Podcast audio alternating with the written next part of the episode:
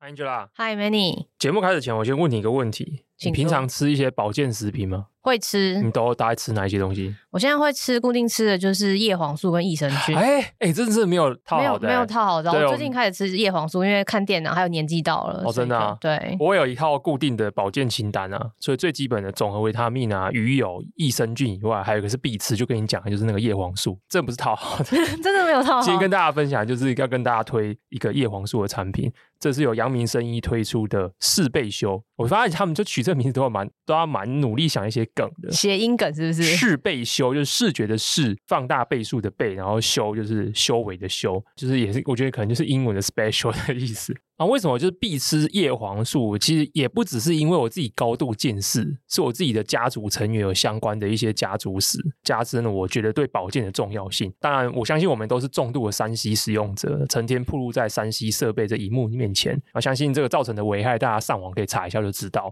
那首先我们科普一下，叶黄素是一种脂溶性的类胡萝卜素。它跟玉米黄素是同样属于视网膜黄斑部的组成的成分，缺乏这些营养素会怎样？其实蛮可怕的。它除了会造成长期的不舒适以外，更重要的是会影响到你基本的生活能力，而且这个结果是不可逆的。那人体呢，又刚好无法自己合成叶黄素，所以一定得透过食物。可是我们，我不要讲我们，他说至少我自己本人就是身为外食为主，偶尔才会煮饭的忙碌上班族，几乎是不太可能记得一定要去吃富含叶黄素的食物了。不过就跟所有的保健补给品一样，我真的觉得叶黄素超难挑。比如说综合维他命怎么挑，其实也就是没个准这样。可是我后来就前前后后搜寻了很久之后，最后以最能无脑满足我大部分需求为标准。阳明生意这一款四倍修，我觉得就刚好符合我这个标准。简单来说就是三个点啊，第一个就是含量足，第二个就是它组成好，第三个就是它是一个复方，而且它有不错的复方的这成分在里面。那首先是含量。那四倍修参照美国哈佛大学医学院跟多数医学研究中心合作发表的期刊的建议，它具有叶黄素跟玉米黄素比例五比一的含量，会达到最佳的保健效果。我发现最近几年这些研究都很类似，像这样，比如说像鱼油，以前大家都觉得说含量越高越好怎样，可是现在就很重视什么 DHA 跟 EPA 的比例。其次是四倍修的组成。它用的叶黄素是游离型的，那相较于酯化型来说，更有效率被身体吸收，因为它的分子量较小，而且可以被直接利用，因为它不需要分解。最后是复方啊，就是保健补给品一多啊，其实真的很容易吃，就不太可能说一天吃个七八种，所以有时候我就会挑一些有复方的，所以就觉得说吃这个的话，就一口气就吃进很多个。虾里面有百分之九十五高纯度的透明质酸钠，也就是俗称的玻尿酸，以及它还有稀有的巴西绿蜂胶，含有百分之九十五高存量前花青素的葡萄籽萃取物。富含矢车菊素的黑大豆种皮萃取物，还有富有丰富花青素的红葡萄叶萃取物。不过，要特别提醒的是，叶黄素必须要长时间且稳定的吃，才会达到合适的浓度，进而产生保健效果。那长时间指的是三到六个月，所以千万不要想说，我今天就是想到觉得要保健一下，然后给它吃个两个礼拜就会产生效果，其实没有。那长时间要三到六个月，那稳定剂量指的是每天就是吃六到十 mg。最后当然放点福利，即日起只要在阳明生医官网结账前输入慢报专属折扣码 Manny 两百，全馆消费满一千二就可以现折两百元，其实真的蛮划算的。啊，相关的产品的说明啊，放在节目资讯啊，还有折扣码放在节目资讯啊，欢迎有需要的朋友参考看看。我发现最近那个我们节目收到的互动变多，是因为你有在节目上呼吁大家留言，然后大家就听从你的。除此以外，我觉得我们的固定听众数好像也变多了，哦，感谢。所以说。当我们上个礼拜停更的时候，我就收到好几封这个关心的讯息。对，因为我们停更都是蛮我们蛮任性的。对，就是我看了一下这个叶配的排程，我就很兴奋跟 Angela 说：“哎，你知道吗？上礼拜就是有一档我没有排耶，立刻决定就那这礼拜不要录。”就是每次停更都只有我们两个会知道，很开心哎，小确幸。对，我们有算了一下，我们一年好像会休息十几集。今年有一些不同的个人不同的规划嘛，所以总有一些集数是休息的。但没错，上礼拜就是停更了，就这样。对我，我我觉得你讲话真的什么叫做因为个人不同的规划？好，这边就是真的觉得就是还没打开，今天还没打开。对，有越来越多人就是开始针对我们上一集的那个节目有很热烈的 feedback。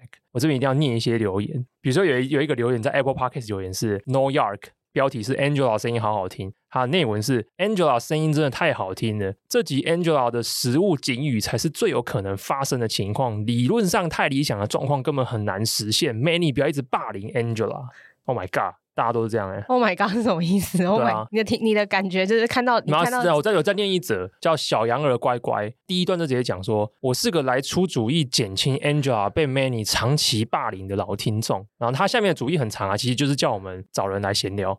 我觉得大家的留言都好有趣哦，就是好哪里有趣？因为我自己平常听 podcast 不是个会在底下留言的听众，我就是一个很潜水的人，所以我我一直都觉得愿意留言的听众很很温馨、很窝心，会愿意给就是这种很单向输出式的节目一些 feedback，我觉得很好啊。全部都在推崇你啦！我一定要跟大家讲一下，Manny 觉得我不敢讲，我一定要讲一下。啊，这样我没有什么什么觉得觉得你不敢讲。我们节目其实不是直录直上的，录完之后还是有一些剪辑、编辑跟后置的一些过程，程。所以大家如果听到任何关于什么声音语调很顺啊，呼吸声很流畅啊，这些都是一个已经接近有剪辑强迫症的患者 Manny 剪出来的。对我，我也是剪辑之鬼，剪辑之鬼，真的。这个我们应该没在节目上聊过，没有这个秘辛吧？这个秘辛，但是大家一定要知道，就是植入起来的，如果完全就是没有剪辑的输出，是不会像大家想象的这么的完美。因为我的讲话习惯。跟 Angela 讲话习惯比较不一样，对，就我的呼吸比较少，所以以至于我可能说讲太长的时候，声音到最后有点沙哑。对，可是 Angela 是一个良好讲话习惯，你、欸、是不是小时候有学过什么朗读？没有，就是演讲比赛之类的，也没有。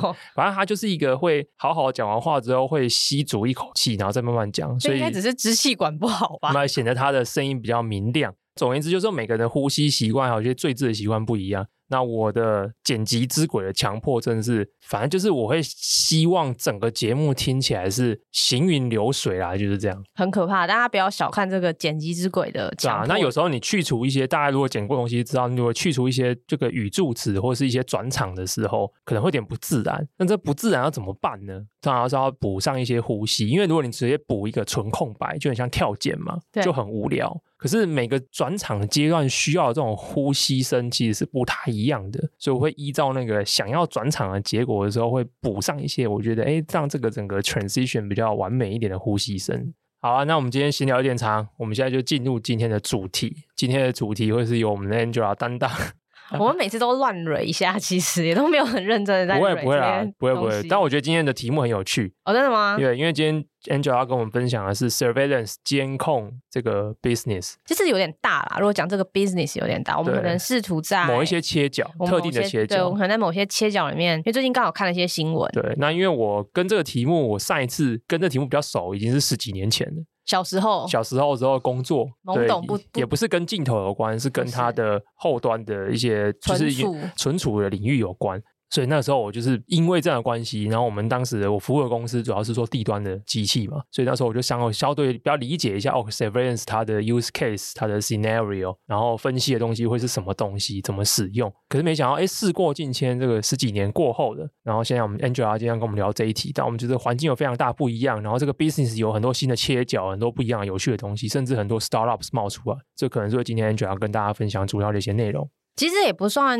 不算一个很新的领域，就是其实如果大家有在关注，就是所谓的监控，如果是摄影机系统的话，其实台湾有蛮多蛮多公司，就是从镜头，然后主系统到面你讲的后端的存储，其实很多公司大大小小公司都在做。那我为什么会看到这个呢？就是在一样钓鱼找题目的时候，对，有一天在通勤的路上钓鱼，就看到一个，诶，有一间公司，它是一间加拿大的公司，它叫做 Solink，其实我也没有听过它，原本就没有听过它的名字。他特别强调它是云端，所以我就讲，就直接先讲英文。它是 cloud-based camera security 的 system，就是简单来说，就是你的整个软硬整合之后呢，你的大部分或部分的资料其实是会上云端的。我其实看到这个题目当下就滑过去，因为想说监控，你知道摄影机就是真在台湾嘛，然后你知道这么多公司在做，想说啊，老外会做的比我们好吗？他滑了两下又滑回来，觉得诶一定有些不一样的地方。然后我就看了一下那一篇报道，我很快跟大家 wrap up 一下，说这间公司大概在做什么。其实它不是一间新公司，它已经是一间二零零九年成立到现在，所以已经是一个多少十三四年的公司了，蛮久的。它一开始也不是一个软体公司，甚至不是一个影像分析的公司，也不是一个硬体公司。它一开始是一个顾问公司。它成立之初，它是在加拿大成立的。这个公司成立一开始呢，它其实是帮银行去处理跟自动提款机的诈骗有关的顾问服务。也就是说，我们知道在这个 ATM 上面都有那个摄影机嘛，摄影机会拍到这些影像，影像跟你的交易记录呢，他们有一群人会用人工的方式。呃帮你写些报告啊，帮你分析一下说这个人动作是不是很奇怪啊，跟他的交易记录有没有异常啊，然后 generate 一个报告给你们。所以他以前就是这样的公司。他以前一开始是这样的公司，他请一堆人看这些录影片。他其实也没有很多人，他现在只有两百三十个人。我说他以前的时候，以前的时候，他就是一个小小的一个基案公司。然后它的转捩点应该是，然后应该都一直都没有目前，我没有再特别去查很久远之前的融资记录，但它这一轮是一个二零二三年的此时此刻是一个六十六十米多少六千万美金的 C 轮，所以其实也说大也不大，就是就还好正常的一个 size。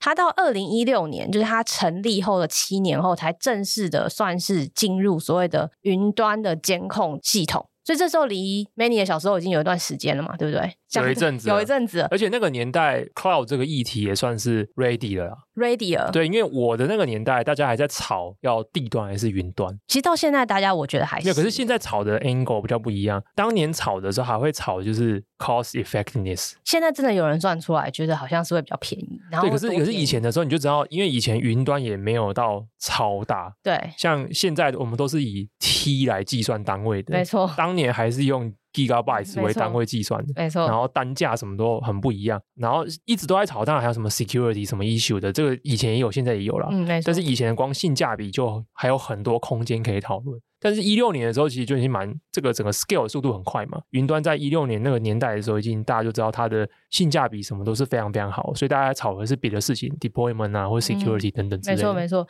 所以一六年 SoulLink 这家公司就是透过提供 SaaS 服务的方式，它提供的 SaaS 有什么特别的地方呢？它的呃，它可以去抓不只是你单一就是监控摄影机镜头的资料，它还可以去跟其他的资料做结合，比如说它服务一些零售或是品牌客户。他现在的客户有包括达美乐、大型的品牌的服饰店公司，他可以跟他们的 POS 系统的资料做结合，然后去做分析，这也很合理，因为他本来就是做我我把它理解成他本来就是做银行或 ATM 相关的影像资料跟交易资料的整合嘛，所以你今天把它从银行或金融业的资料 expand 到就是你知道就是 retail 啊或者其他的 business，好像很合理。我看到这边的时候就觉得，诶，蛮有趣的，因为我以为这个东西会，呃，那个时间一六年也蛮多所谓的零售科技嘛，retail tech，对对对对，对不对？就是最初浅应用就是找那种什么 heat map，对，哪边人比较多啊？对，然后以此来推估就是消费或者是柜位的摆设啊等等之类的。所以那个时候，其实 retail tech 很多是说你里面要再装很多定位系统，对，LBS 的 solution 很多嘛，那个那个时间点，对对对。但其实那些好像最后都没有什么活下来，结果反而是老派的摄影机，你先不论它的镜头或什么，就是最我觉得最大家不会想到最 fancy 的 solution，就竟然一直活到现在。对，那那年头真的很多，比如说有人想用 WiFi 连接，没错，然后有些人用蓝牙的，啊，反正各种通讯 protocol，对，各种有的没的。然后大家可能第一个是想要算，就是做 counting，完了之后可能看人去哪边。我觉得，我觉得还有一个地方是因为那个年头摄影机的精度没办法到，比如说如果一群人很混杂，他可能没办法很精准的 parse 出这个人在哪，或是在哪个货架上，很确定的拿拿了某个什么东西。所以那个时候我觉得各种的 solution。都有了，可是现在好像慢慢的就是万佛，就是万朝归宗。对，就是万剑不离其中，是吗？是这样讲吗？对对对，算了算了算了，不要乱用了。反正总而言之，现在就是都导向摄影这个 solution。就是说，我觉得它的 data 的，就是资料的来源，好像最后回到还是影像这件事，就是可能也是在这几年慢慢的演变，所以。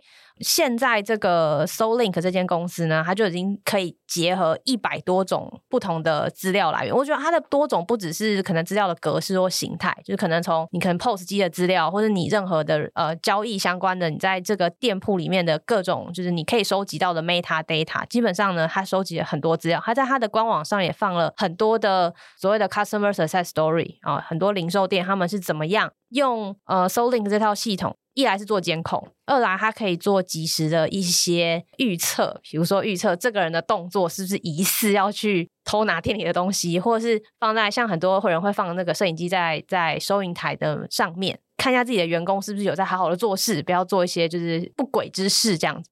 这跟软体业的发展很像，就是说以前的软体很小，我们很小时候都单机版嘛，就跟以前的监控摄影机的整个系统一样，在地落地，然后资料收进来就收进来。七天或一个月你就把它洗掉，那重来一次，然后这些资料也不会再做更进一步的分析，它就是单机的本地端的去，就像一个无底洞一样，就是你进东西进来之后就再也没有再利用的价值。但就像你讲的，随着云的成熟，我觉得运算能力的加持在背后，包括这一年来大家一直在提的 AI，虽然都只在好像 AI 可以帮我们产生什么文字，但我们好像也有点忽略了，其实 AI 在影像辨识上面。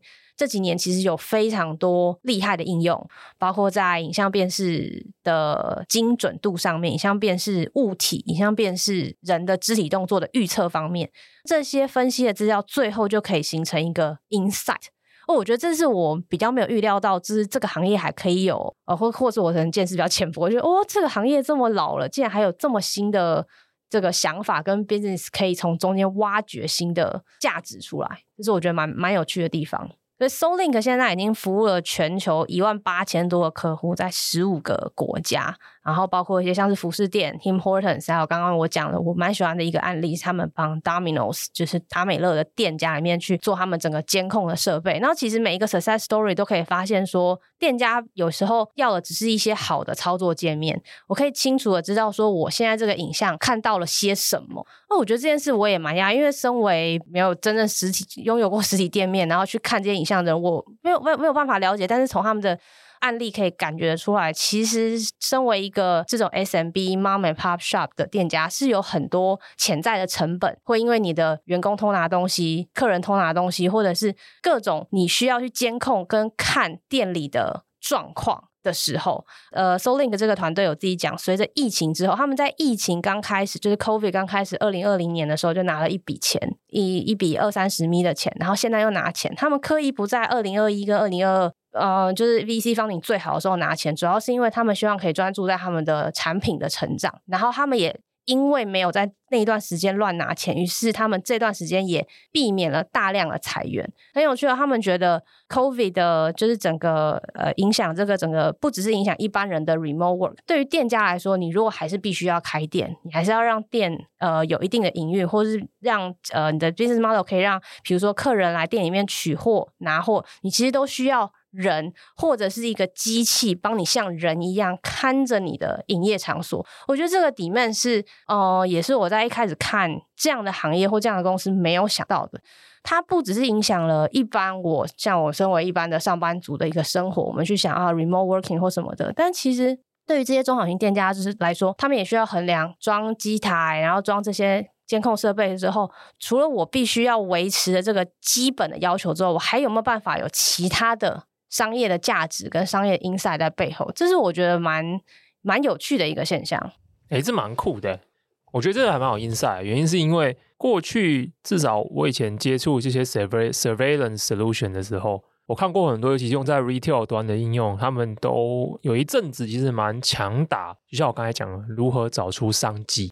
Offline 的环境，你很难收资料嘛，因为那个年代很追求收资料这件事情，大家会觉得说我在线上的足迹都收得很完整，可是大家到了线下，实际上他在一个 shop 里面，他这个 mall 里面，他怎么行动的，他最后怎么做出他的消费决策，他怎么买什么东西，他的每个 touch point 实际的资料是什么，就像一个黑洞一样，大家其实不知道发生什么事情，只知道他最后结账了，而且如果他到最后不是用会员的方式结账，其实你也不知道这个人他整个。流程的足迹是什么？大家会觉得我最终的资料可能断在某个断点。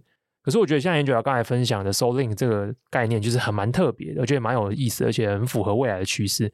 其实它那个东西就有点像是我帮这间店呢雇佣一个永远不休息的管家，赋能店长。虽然这个讲话有一点有点露，有点中国味，知语知语知语味，但没关系。我，我最近我最近对知语有不一样的想法，虽然是歪理，讲出来，虽然是歪理，讲出来，这样。哎，我跟你讲，有有 有，快点！就是啊，语言是为了互相理解。那 一定要超一定要录，这超政治不正确。你可以剪掉，但是你一定要录。好，好，不行，我要再听一次，我觉得很好。就是说，为什么大家会觉得我们理解跟使用之语是被支配呢？也有可能是我们学习之后要反支配啊，我们要渗透进去，对不对？就是说，这个是一个角度的问题嘛。你能不能单方面觉得我们被统治啊？比如说，我们现在很多人日常生活中也用很多日语、日文的汉字，直接把它讲成中文。可是你不会觉得我们被日本殖民啊？你不会这样想吧？所以我一直说一个现象，我不停的解读啦。对，我说我最近对支语的心得是这样。好，回归到那个原体，赋能店长，对，赋能店就是 empower 一个店长，就是我觉得原本人能够做的事情就只能到这样了。这个我觉得这对应到就是未来之后越来越少了，越越越少的 frontline workers。没错，我想要讲这个。比如说，我们先不要说会不会直接一步就到无人商店，因为 even Amazon 实验了这么久，也发现这件事情难度其实是蛮高的。但我自己最近几年去解封之后去国外的经验是，无人结账确实越来越多。无人点餐，那台湾包含这个餐厅，那送餐机器人也好，或是用 QR code 点餐。虽然有很多人不喜欢用 QR code 点餐，其实我不知道为什么，我蛮喜欢用 QR code 点餐的。我最好不要见到人就不要见到人，但很多人就是不喜欢。其实我觉得这件很奇怪哦。其实我最近去麦当劳，然后我麦当劳那个点餐就用的非常非常开心。可是我发现超多人用那边点完餐之后，还是会去柜台排队结账。哎，对啊，我不理解为什么不能在那个机器直接用。信用卡或者是 Line Pay 结掉就好了。不知道，想要二次确认吧。其实我也对这个蛮疑惑的。超，我以为那些人都是在等取餐，但不是，就是全部在排队等结账。这蛮特别的，我觉得可能没有每个人都像你这样这么的不想要与人社交。哦，对对对对对，所以我觉得那种去那种无人的地方，我觉得超赞。比如去日本无无印良品，然后进去从头到尾都不用遇到人，然后买完东西之后直接去那边直接刷上面那个那个 tag，直接去结完账，我觉得超开心。但我们发现这个 frontline workers，我觉得绝对是越来越难找的啦。那越来越难找的情况下，像你刚才讲的东西，就是说我们想到无人商店的时候，第一件事情想到是什么？我们可能想到 check。可能想要些什么东西，可是最根本就像你讲的啊，security，谁来看这一些事情呢？我们假设人性本善，但你不知道我们什么时候没有人性没有本善啊，这个只有台湾可以用手机占位置啊，去其他的地方就是很恐怖。今天是怎样累积一周很多要讲哎、欸？对对对，这件事情确实是这样，所以一间店一个最基本的是什么？就是说它要安全嘛，我们先防止负面的东西，我们才追求生意的成长嘛。那怎么样让这间店可以有一个守护神？我们不要讲赋能店长，守护神，神，没错，而且他不用休息，二十四小时。对，他有什么东西看到，他就通知你后台。对，这个东西我倒是没有真的这么认真想过，尤其是很多 mom and pop shop，可能就是已经年纪有点大，对，比如说他从二十几岁开这间店，开到五六十岁，对不对？那还是他在顾，他可能小孩子他也不想接这间店，可是他还是继续经营着嘛。可这时候 security 的问题可能会越严重，而且随着你所处的城市那个治安情况不一嘛。哎，我倒是没有很仔细想过这个点，当然我觉得这个是一个很好的 insight，很好的切入点。因为这个 founder 就有说，因为他是二零二零嘛，就是疫情刚开始的时候拿了一个 B 轮，然后三年后拿了一次就是房顶。现在他就有说，他们的虽然他们的客户们在疫情期间成长有些可能受到疫情的影响，不一定如预期，但他们使用这个 Soling 这个平台的这种 video。呃，怎么讲呢？我没有个很好的中文解释，就是叫它叫 Visa，就是 Video Surveillance as a Service 这种监控作为服务，监控现在什么东西都要 as a service。对，没错。其实我觉得它就是一个平台，上面有各种服务，你可以 subscribe 它的 system，然后你也可以，它也可以跟各种不同的监控镜头做合作。反正简单来说，它就是一个 platform 嘛，你上面就是可以买硬体，然后 subscribe 软体，然后有些工具这样。虽然疫情期间他们的客户是营运有受到一些影响，可能成长比较慢。或是成长不如预期，但是他们使用 Solink 这个平台的 usage 量是上升的，成长了像三倍。原因是因为疫情期间刚刚讲的，如果你人就不在，或你人就是不能在现场，可是你还是要维持这个店的可能基本营运啊，可能开着店你还是可以做一些其他模式的生意的话，那你就需要有这样的 solution。其实，在这些店里面，虽然我自己看到不同的类型的公司，有些是针对比较 mom and pop，就是这种单间店。那 Solink 看起来两个都有，就是他一开始可能是做这种比较小型的店家，然后后来现在已经 expand 到比较大的品牌。那你想看，他可能随时有好多摄影机，好多摄影机后面的呃影像需要管理。那这时候你上面就需要在 on top of that 有一个软体，或者是你说现在大家讲的 AI 也好，我觉得这都是也是另外一个呼应到，就是 AI 可以整合到既有的 workflow 里面去做很多你本来没办法做的事情。比如说我没有办法想象十多年前。你的小时候，我的小时候的时候，可以说哦，我今天想要看哪一天的哪一段的影像发生了什么事。这件事在我就是小时候想法是觉得，哎，不可能的，只能告诉我现在大概模模糊糊发生什么事。但现在可以透过 AI 的方式，还有配合更好的各种软硬体的整合，让这个影像变得有意义。那这个意义就可以有两种层面，一种就是保护这个整个环境啊，然后让我看看说这是发生什么事。另外一方面，你也才可以真正去做那些无人商店想要的增加 performance、增加营运效率这件事情。然后岔题一下，我其实有看到另外一间有趣的公司，但我没有太多时间细细聊。你有时间啊？没有时间，你有时间？没有，因为我我没有真的做太多准备，oh, okay, okay, 我都是看过去。但我觉得可以再做一集嘛，okay, 没关系我们总是缺题目。OK，就有一间公司，它是一个保险公司，它是透过看员工的，它也是就是在这些工厂里面放很多照相机，看员工的动作去预测约那些 worker 通常是蓝领阶级的，蓝领是。政治呃，可以啦，可以吗？可以，frontline worker。对不起哈，我们现在不能用颜色。对不起，我错了，我重来。frontline worker 那些可能要在就是那种运输带上面收东西的、搬东西的，预测他们什么时候会因为不当使用姿势而受伤。而且他是预测哦。很很很有趣吧？我觉得我们应该，我觉得可以下次聊这题，因为我们这集要讲蛮多公司的，就是因为而且那间公司比较小啦，所以我就没有太多太花太多时间去找。但这件事就等于说预测你有没有可能因为持续做这个动作有工伤，或者是你可能这个路径是不有效的，所以我就用影像抓了这个所谓的 video analytics，然后算一算，跟你说，哎、欸，你这个动姿势不正确，你不要总是这样跨过这个运输带，因为你可能总是会被运输带就是卡到，或者是扭到或者什么。真的哎、欸，就是公安其实也是一个蛮重要的课题，因为在美国不止没有。没有 frontline worker，你工伤也要付钱啊。对，你有保险的 insurance 的 package 对。对，所以这这个是完全就是，我觉得这个就是说我。当下看的时候，真的没有想到那么多，所以我可能太活在自己的小 cubicle 里面，觉得说啊，就打打电脑啊，写写报告这种生活。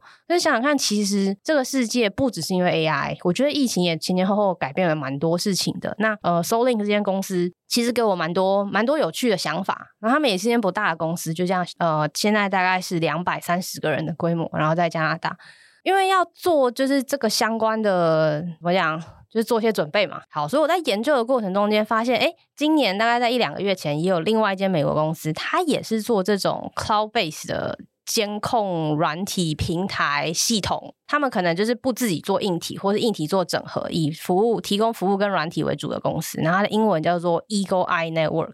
那这件就是，然后 Eagle Eye 其实就是天网嘛，鹰眼，对，就是听起来就跟老大哥在看着你，没错，听起来跟监控很有关系。然后那一个新闻应该是大概一两个月前，同时之间呢是那那时候我看到的时候也是扫过去，完全没感觉。原因是为什么呢？因为我那时候看不懂。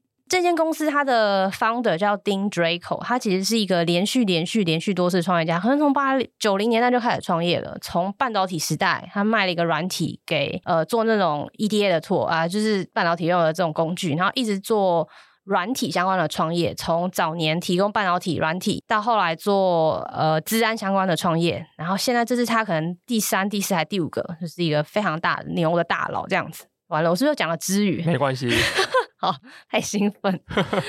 这篇就是讲他旗下的两间公司，就他创立了 Eye 之后，又去并了另外一间公司，然后但是没把他们合并在一起，就他只是两间都是他的宝宝，但没有并在一起这样。然后 Eye 是做监控，另外一间叫做 Brivo 的公司，它做的是所谓的 Access Control。实际上就是门禁系统，嗯，各种形式的门禁，嗯，而且这种门禁系统呢，现在这些门禁系统都不是单向的，就是说我只是辨识或者是开门，它可能要监控你是谁，几点来，来了干嘛，然后其中各种的 analytics，所以这两间它的宝贝呢，被日本最大，应该可以讲最大吧，日本最大的保全公司 Seicom 投资了。基本上只要去过日本玩的人，一定都看过 Seicom 的贴纸啦。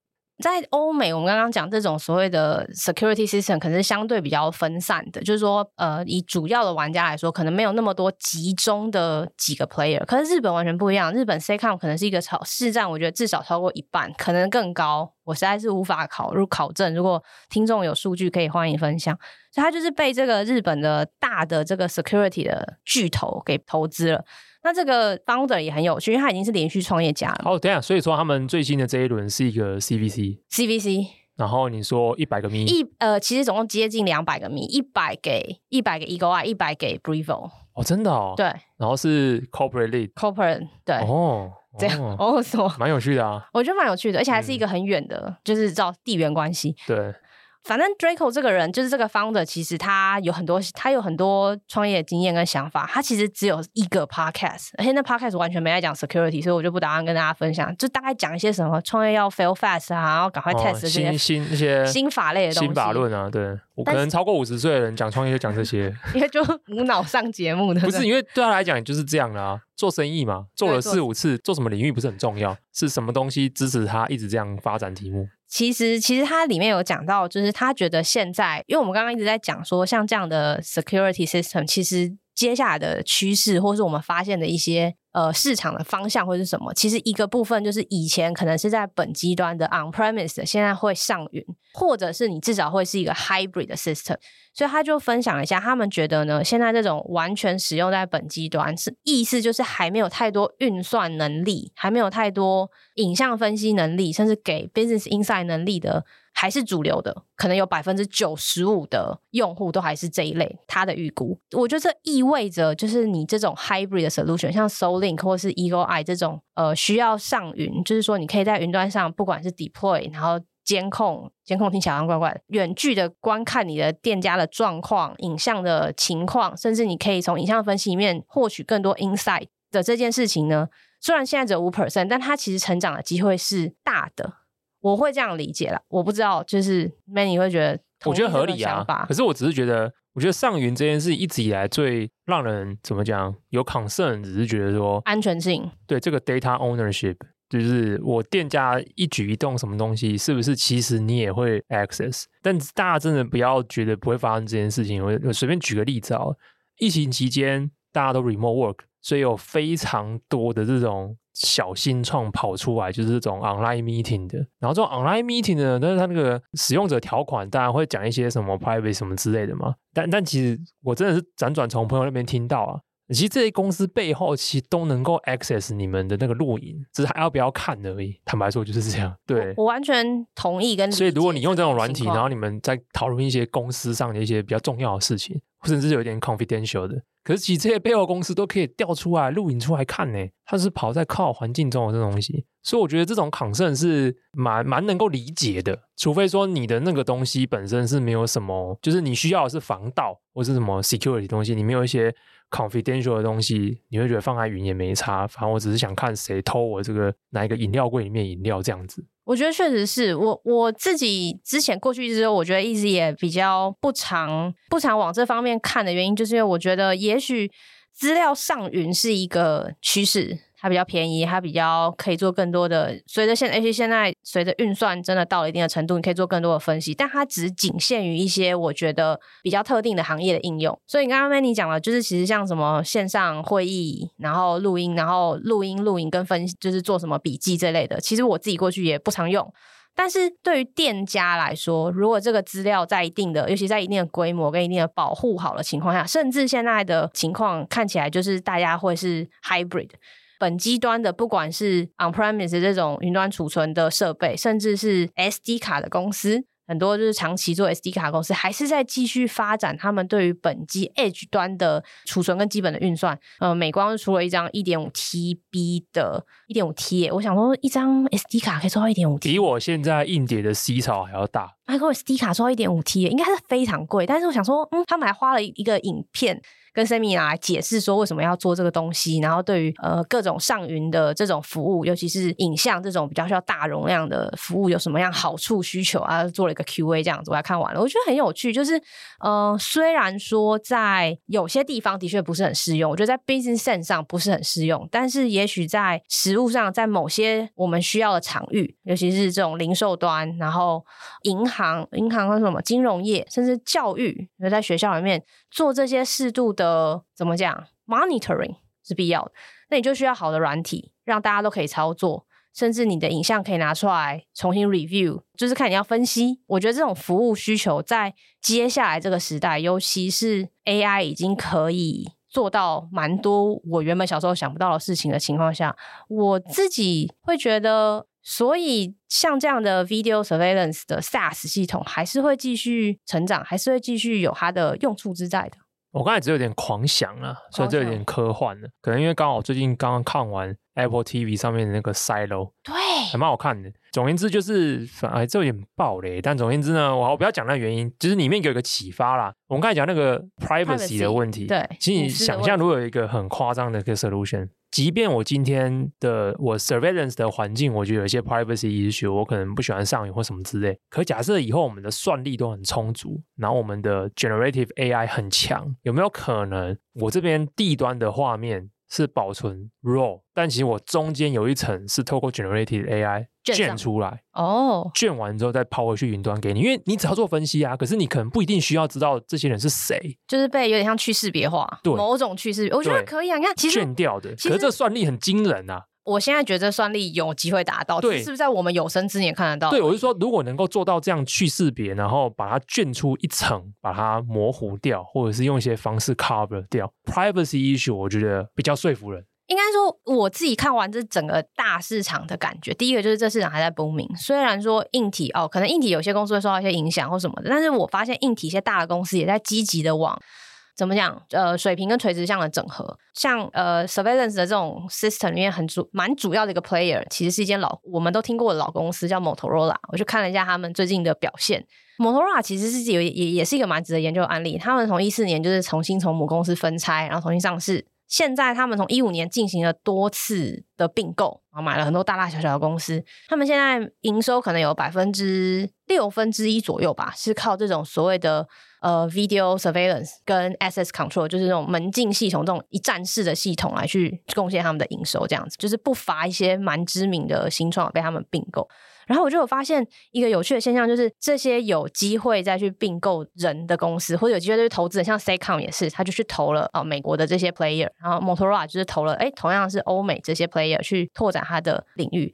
对，所以 Motorola 他们从一五年开始就是累，应该持续并了有三十亿美金，花了三十二三十亿美金，在整个就是并购的 landscape 上面，他们去并了很多这种呃影像监控的软体平台服务商，也去并购了很多门禁相关的系统。因为你今天很多老实说，门禁系统不只是大楼进出，你停车场也需要，很多地方都需要这些门禁系统。接下来这些门禁系统都需要被来了，我要讲支语了，被赋能。他们都需要有，你为什么要看着我这样微微的笑？嗯，不错啊，我们越来越勇敢了。我越勇敢，他们都需要被赋能去做那些原本不管是因为缺人、缺工，或者是本质上人就不合适，也做得不够好的事情。然后随着运算能力的提升，我觉得整体的运算能力提升，不只是运算的速度，还有像 Manny 刚刚讲的，可能可以透过 AI 来去解决中间的一些我们会本来会觉得哎。诶有点卡卡的、不太舒服的问题，隐私相关的问题，现在可以在运算成本合理的情况下被解决的话，好像未来我不知道，我现在也可能已经被你有点传染了，觉得好像未来活在一个被大家监控的世界，没有什么不好的。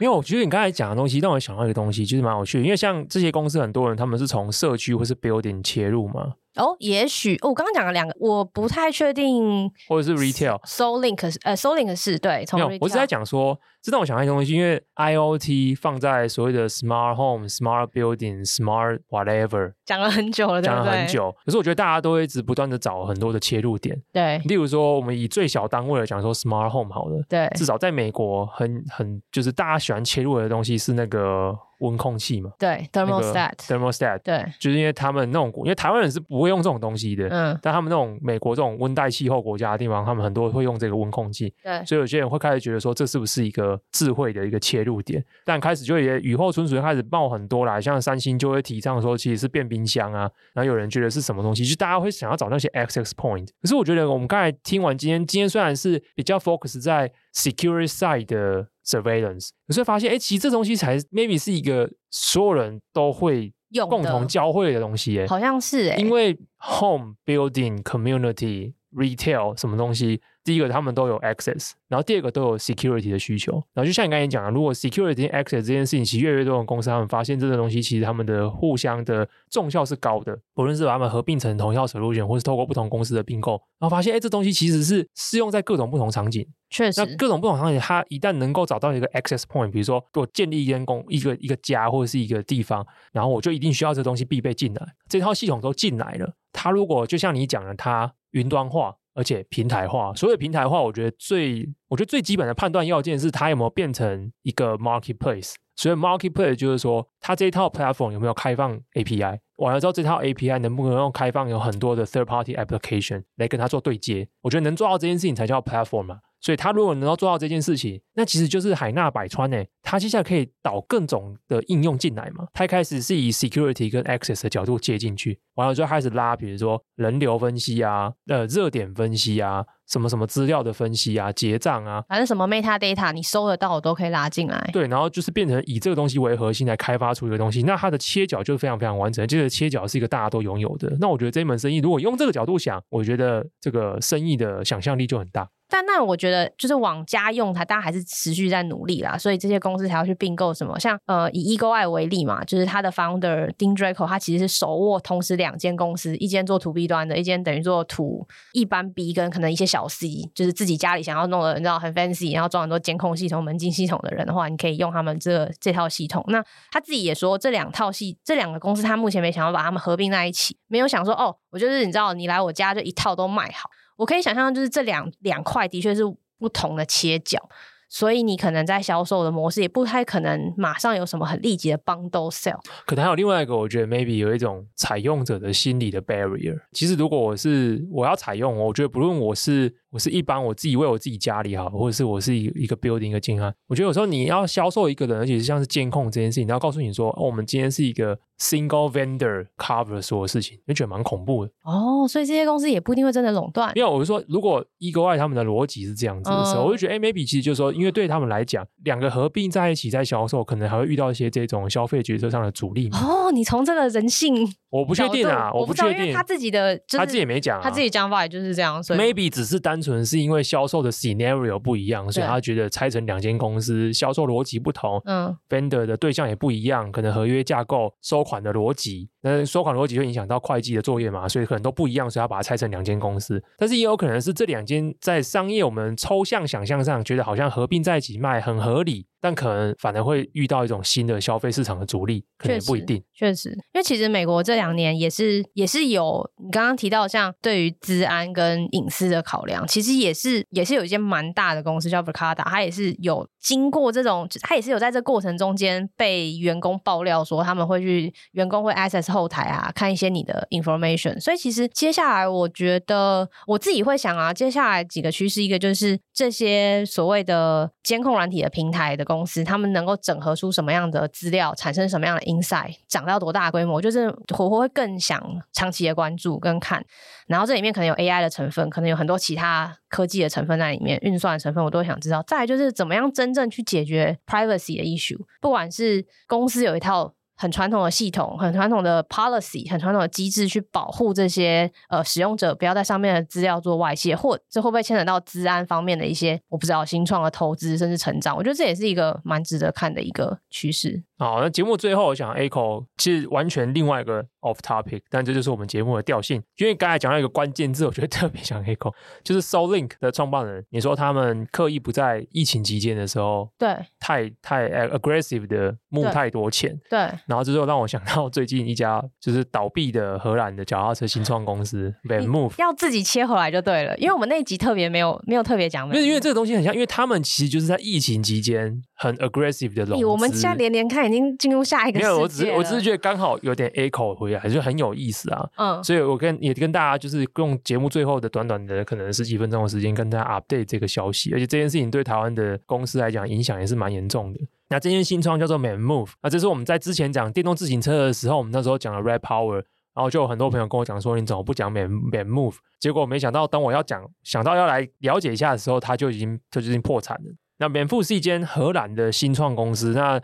关于他们的成功故事，其实网络上很多。当年的时候，因为还没爆炸嘛，所以基本上就写他们很风光啊，然后他们怎么创业、怎么的历程。那他们现在这间公司在七月中的时候吧，在荷兰法院正式宣告它就是破产了。好，那 Manmove 是一间电动自行车公司，然后其实蛮有趣的，就是创办人呃，他也是连续创业家，而且他一直以来都是跟他的弟弟一起创业。然后他们两个人在一开始在荷兰创业的时候，第一个题目其实非常有趣，第一个题目是做类似像那种展会用的一些硬体的设备。然后包含比如说一些手环啊，一些什么之类。然后最有意思的是，他们后来比较成功的一款产品，其实是一台啤酒的贩卖机。对，就是就那种可以压下来那种。就是你投对投代币完了之后，然后可以吐啤酒出来。啊，不就是就是饮料机吗？因为其实我不知道它是真的会吐啤酒出来，哦、还是吐兑换的 token。哦。其实他当没有讲的非常清楚，我也没有查到那个产品。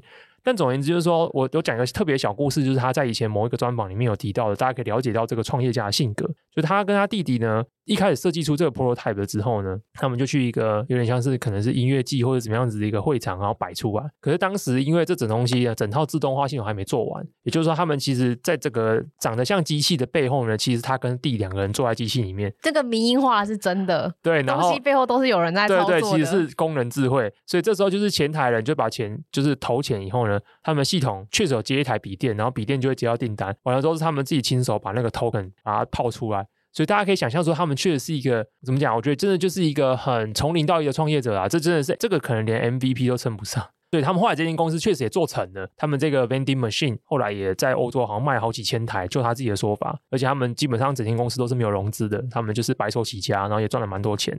完了之后，他们在下一步的时候就创立了另外一间公司，在二零零九年的时候创立 VanMoof。可是他们一开始的时候是想要做自行车，没错。大家也知道，荷兰其实是世界上有名的自行车的大国，算是我觉得是前数一数二的啦。他们的那个盛行率很高，可能仅次于北欧的一些国家。做了自行车之后呢，做了第一台，其实销量就是普普而已。然后之后他们就是觉得说，OK，他们从第一次的销售经验里面得到一些 reflection，他们就觉得说他们要做两件非常巨大的革新。第二个革新就是他们觉得只是跟市场上的，比如说 Shimano 或是 Bosch 拿零件来的话，基本上这个东西呃很难照他们的想法想象去做很大的创新啊。所以他们就就会觉得说，那我们一定要自己从头到尾设计自己的零件，其实真的是蛮疯狂的。大家可以觉得，在那个年代，然后明明有这么多的 vendor supplier 可以拿这些东西来组装出一台电动自行车，结果他们却说不要，他们要包含所有的东西，甚至电池还有里面的动力元件，他们都要重新自己设计。第二点是，他们觉得过去他们依赖一般的脚踏车店去销售脚踏车的经验其实也不是很好，因为脚踏车店其实也不一定很 favor 他们这种新的新兴的公司，然后有一些独特设计创新的东西，他们还是比较喜欢这种比较大众品牌，而且这些大众品牌里面的很多零件其实是可以互为更换的，这也能理解啦，因为脚踏车店要真正他赚到钱的其实是维修，所以如果你有太多这种奇形特状的脚踏车来，那这个维修它不能通用的话，其实它从它后续的维修上面能够获得的利润是非常有限的，所以还不一定有欢迎这种奇形特状的产品，所以他们也地下第二个想法，就是说以后他们的东西都要 direct to consumer，所有东西都是要在他们的官网直接做贩售。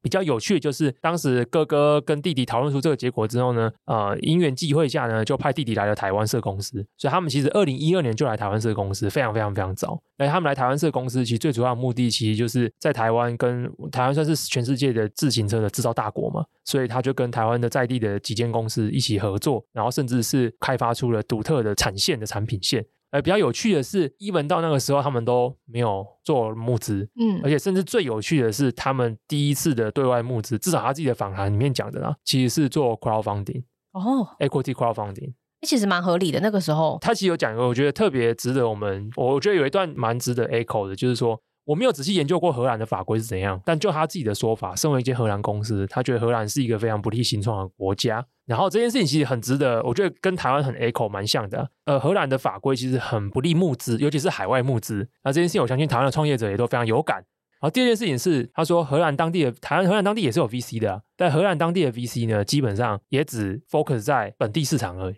但是他们想要 internationalize，因为原因是因为他们想做自行车，可是自行车在荷兰已经很饱和了。所以他们就觉得说，你又很难拿海外的投资，然后荷兰当地的 VC 又不太看国外的市场，所以拿了这些荷兰当地的 VC 的钱，其实也没什么用。那我觉得这件事情，maybe 可能台湾的创业的人听了就会觉得没蛮有感觉的。但唯一的差别是因为荷兰真的太小了，所以对他们来讲，他们要国际化的动能是更强的。对，他们的市场真的是相对是小的，所以在这种各种情况下，所以他们第一次做募资反而是用 crowdfunding，募资的对象其实是他们的车主消费者。就是很群募啊，对，预购的概念。因为他就说，因为这些人都是很爱他们的，而且因为他 D to C 嘛，所以他掌握这些人的名字，然后所以他就是直接寄信给这些买的人。他说运气很好，就是 这种早期采用者，大家也都知道，通常都是有钱人，所以里面其实有钱人也蛮多的。一路以来呢，后来呢，他们就是一路这样子发展、发展、发展，结果到大概二零二零年的时候，算是他们呃 release 他们比较标志性的一台脚踏车，就是他们的 S 三。可是刚好也在那一年开始呢，他们就比较积极的开始做融资。对，那二零二零年呢，其实融的还不多，大概融了四十个咪。可是，在二零二一年的时候，他们一口气就融了一百二十八个米，一亿多美金哎，对，很惊人。对，他们就开始做非常大量的扩张。一旦做大量扩张之后呢，其实就会步入 VanMoof 这间公司，我觉得算是两个最大的致命伤。第一个比较大的致命伤就是我刚才讲的，它所有的零件都是原创，就是应该说根据他们的说法啦，他们整个泵表里面低于一 percent 是来自于其他的 supplier，所以这百分之九十九以上的东西都是他们自己设计然后发包制造的。可是这件事情就有个问题，就是呃，一般市场上大家也都知道，免付的车相对容比较容易坏。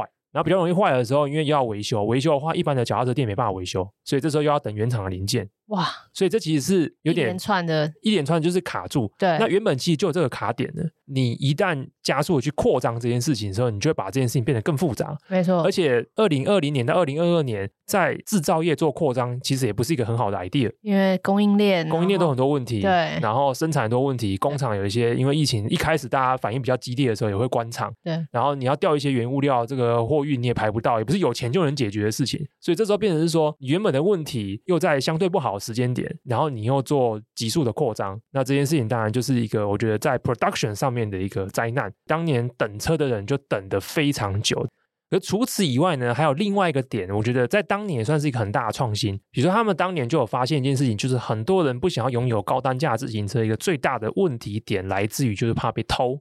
啊，这确实也是，因为其实要防盗一台自行车，其实难度是低的，因呃难度是高的，因为它就是比较小台嘛，比较好就是搬走，就它不像一台车，你要偷一台车可能比较相对比较麻烦一点。可是好像他们当年就是虽然在车上面也做了非常多的创新，加了非常多 IoT 的 device 啊，然后很多 sensor 可以追踪，可是最后他们还是用营运节。他给你卖一个保险啊，如果你的车三年内只要被偷，你都可以通报我们，那我们就会派出我们的叫做 Bike Hunters 脚踏车猎手小队去把你的车猎回来。完了，但如果我猎不回来，我就会送你一台新的。营运成本之高，很可怕。当然，他还是会给你收钱，不过收钱我觉得真的也是很便宜，就三年只收大概三百五十美元的，哇，超便宜的，跟车子比起来不足不值一提。对，因为车子大概就是两三千，对，所以它大概只有十分之一的价格，所以我不知道它这个价格怎么定价设计出来的啦，我不确定失窃率是这么低到他们可以用这种方式来去 cover。但总而言之呢，就是说他们用这种营运解的方式，确实是营造了一股风潮。当时在欧洲，甚至有人戏称说，你只要看到有一台车，然后停在那边不动，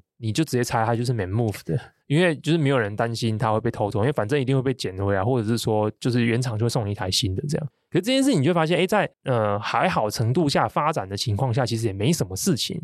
可是当你在疫情期间的时候，因为大量订单下注嘛，然后所以大量的这个消费力也起来。可是这时候你突然要去扩张这个 service 的时候，这个 service 我相信本来的单位经济就是负的啦，所以这时候你的负的程度又会再加成嘛。这个是他们的嗯，怎么讲？他们下的判断就会放大原本的这个还需要时间去 cooking 的 business model。对，我不能说这个判断错，但我觉得它可能发生在一个不好的时间点，就它不是在一个那么好的时机去做扩大扩张这件事。对，而且加上市场后来又甩他们一巴掌，整个消费市场的态势的疲弱，反甩他们一巴掌。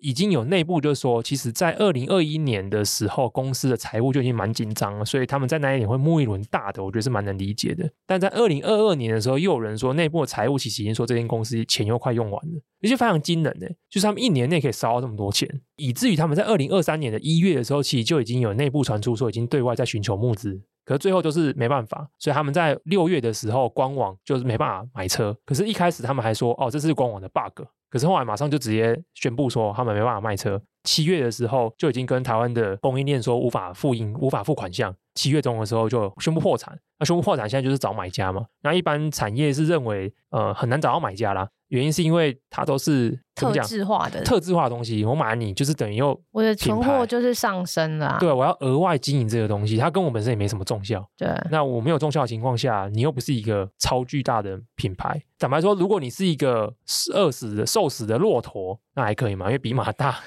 但可能你还不是，你就是你一本就是你也称不上是一只骆驼。你说品牌价值也好，或者是用户 base 也好，或者是说你的整整个整体的东西也好，其实也不一定那么有价值的。然后买进来又不一定有重效，然后你可能现在又有了存货，我要买进来又要背或干嘛？好，这样很快速的 recap 这间公司从出生到结束。但我这边就是 echo 回去跟 Angela 说的，反过来就是相反嘛，就是他其实在疫情期间的时候大举的呃怎么讲扩张扩张自己的蓝图，然后去拿钱。可是我。今天出在录音前，我就仔细想一下，因为我们之前讲的另外一间公司叫 Red Power，对，他们也做业务的缩编嘛，对，他们也是在大概七月的时候宣布他们会撤出整个欧洲跟英国市场，对，所以我相信他们的营运状况其实也是不好。可是为什么他们没有倒闭呢？我在想说为什么要倒闭呢？然后后来想想想想，因为 Red Powers 拿比较多钱。你要你为什么不讲 Red Powers 比较早就换了新的 Operation Background 的 CEO 来？他们也是出事才换的，啊，他们也是发现就是几万辆还是上数上十万辆的车有设计的问题，他们是先有一些，他们是先有些安全性的 issue，然后、啊、所以应该说他们先火先烧一下，然后其实也都蛮有问题的，对，其实也都是蛮有问题的，但是为什么呢？我我对他们来说，我觉得今天如果没 move，他们当年融个再多一倍的钱，哦，反正就比气场嘛，你现在就是本多终胜的概念，对。第二件事情是，其实也蛮特别的。Red Power 他们从二零，我忘记是二零二一还是二二年开始，就陆续一直裁员。对，好像是二二年开始。二二年他们一波一波，二二年一直裁，总共裁了三波，四波，四波。嗯，可是 Move 一直没有裁员，或至少没有新闻啦。我不知道是不是真的没有。就我看一些业界的讨论，也是也没有。他们人数其实也蛮多的，好像七百多还是九百多人。就是他直接来就来一发大的，就直接倒闭。没有，就是这样啊！你看 Meta 就是积极裁员，你看 Q 的财报就漂漂亮亮，这就是这样。这是经营者对于 operation 的看法就是不一样。对，所以我觉得应该说这两间刚好是我们有谈到的，我觉得也是在电动自行车领域比较代表性的新创啦，一个在荷兰的，一个在美国的，然后两间都是在疫情期间融了蛮多钱的。然后两间都是在这两三年期间有蛮积极的市场扩张的行为，但最后为什么一家倒了，一家还没倒？但其实我也不知道 Red Power Boys 现在账上的现金有多少，可以支撑多久。但总而言之，它还没倒嘛。大家面临的总体环境都一样的，但可能有一些些。Decision 的差别吧，那我觉得最大的问题差别点还是在于商业模式的选择，因为毕竟 RedPowerBuys 不像 Manmove 一样强调自己全部都是要原创零件，然后他们也没有像 BikeHunters 这种这么激进的，我觉得营运上面的对消费者的补贴吧，对这种 Go to Market Strategy，我觉得不太一样了，所以说两者塑造出来命运的不一样，所以这就是很遥远的去 echo 回去你刚才讲的。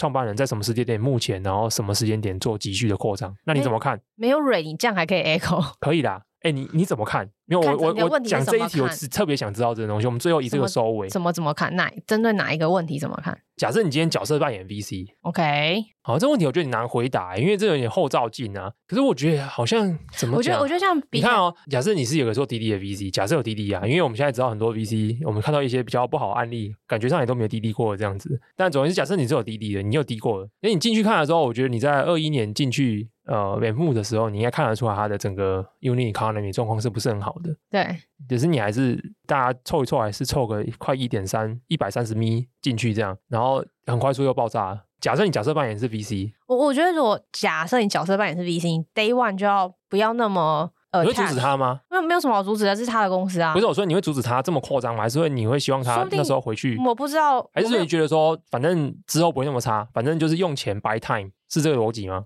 有可能是，对吧？这是我我听过比较常见的逻辑。大部分投资人如果愿意进去救，代表还相信团队的执行力嘛。那你如果在他小小的还有一些状况你就收手，这也不是常见的逻商业逻辑，所以。能救当然是救啊，嗯，我觉得是这样。嗯、然后我只能说。我觉得相较起来，跟 SoulLink 虽然他们是完全不同的 model，但我觉得 SoulLink 的 founder 显得非常保守，因为 SoulLink 是软体，嗯、基本上除非你软体就是收，它基本上就是收 subscription fee，它的网站上打开来 partner 可能有几十个、上百个，而且不乏比较大规模的一些公司。它真的是有 code，他写说他们在疫情期间对于 fundraising 是非常 discipline，他用了这个词，但我觉得说哇，这个人是有多保守？因为大家一定希望说看到一些成长苗头就赶快砸钱，赶快砸钱。他身为软体公司如此的保守。硬体公司看到成长态势，却努力加。对，通常是软体公司收放比较简单。对啊，因为软体公司收放只要处理人。对啊，硬体公司收放哇超难，超级多事情的。对对对。所以你如果问我怎么看，第一个我会觉得，就我我们今天讲的这两个案例比起来，有些 founder 就是比较保守。嗯，他就是要 cash at hand。嗯，确定了我站得很稳了，我才要走下一步。嗯，这是一种。那对于硬体公司来说，我觉得只要这个公司没有完全死掉，或者是假设大家还是喜欢这个产品设计，就再再重新开始就可以了。那你觉得我是不是很乐观啊？现在你觉得比较 disciplined 的 founder 跟比较 aggressive 的 founder，嗯，哪哪一种对？VC 来讲是比较 appealing，就比较吸引力，还是说其实是青菜萝卜各有所好？其实就是看看那个 match up 嘛，对不对？看你对到谁这样子。对对对，我只能说青菜萝卜各有所好。有些方的，有些有些投资人哦，随便讲，大家都喜欢嘲笑的，就是软银就是喜欢投一些就是很 hype 的东西。Dreamer。对啊。OK。你你可以说这是一个 style，你也可以笑他就是赔钱了。那我觉得对 asset management 来说，它就是有办法去融到钱来给大家配啊。我知道，对，因为这东西其实这个圈子就是一个抓交替的过程嘛。等一下今天的对话越来越失控。对，对啊，其实就是这一轮找到下一轮嘛，啊，啊，这一轮的人能够找到 LP 嘛，啊，啊，LP 这支基金结束，我下一轮还找到 LP 嘛？啊、你的你的那个叙事能够继续 run，没错，没有对错问题。对，只要能够坚持下去就好。我就如果觉得这个产品还是好的，这两这对兄弟还是一个好的创业家，他只是可能在一到十或十到一百过程中，嗯，没有这么完美，反正失败的原因很多嘛，再来就好了。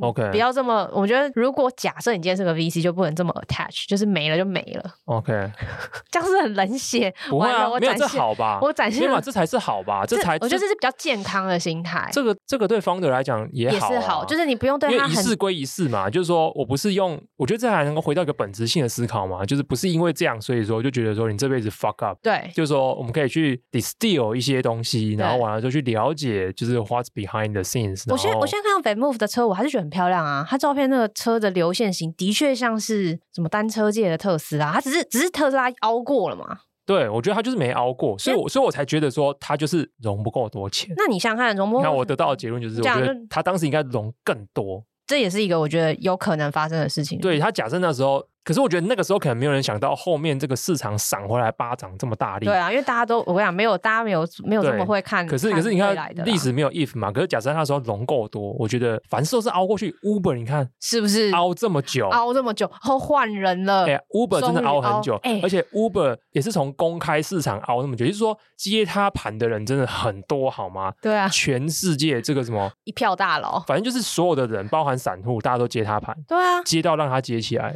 你看接到 Benchmark。就要换 CEO，换 CEO 完了之后，哎，找不到人，找找找找到人，哎，找到人之后还熬了就两三年吧。对对啊，对，所以总算是熬过来了，总算是熬过来的。这这件事情，所以当中有很多无法计算的事情，比如说在熬的过程，这是长达十年的旅程。谁知道疫情？然后谁知道疫情？然后让外送起来，或者是什么各种的这样子的东西，都没有人能料得到的嘛。所以凡事都是这样，后照镜比较容易的。后照镜比较容易。你在当下的时候，其实就是，哎，我得到一个心得，就是想办法获得凹的资本，就是这样。对啊，多交一些朋友啊，多交一些朋友，多交一些朋友，多交一些朋友。今天很连连看呢，好啊，对，就是这样。好，以上就是本集的节目。那如果你喜欢收听的话，欢迎五星留言好评给我们。你可以五星，然后留负评，这也是没关系的。重点是要五星。对啊，欢迎留言给我们。那你也不一定说你为了这个东西要跑 Apple Podcast 啊，你也可以订阅我的电子报，然后用电子报回信给我，然后给我们一些 feedback，这也是很好。那如果你不喜欢听，呃，不习惯收听，然后习惯用文字的部分阅读的话，那也欢迎订阅我的电子报，每个礼拜会出一篇，然后会讲一些我觉得有趣，而且基本上都是跟节目不重复的商业或是科技类的创新的事项。好，以上就本期节目，拜拜。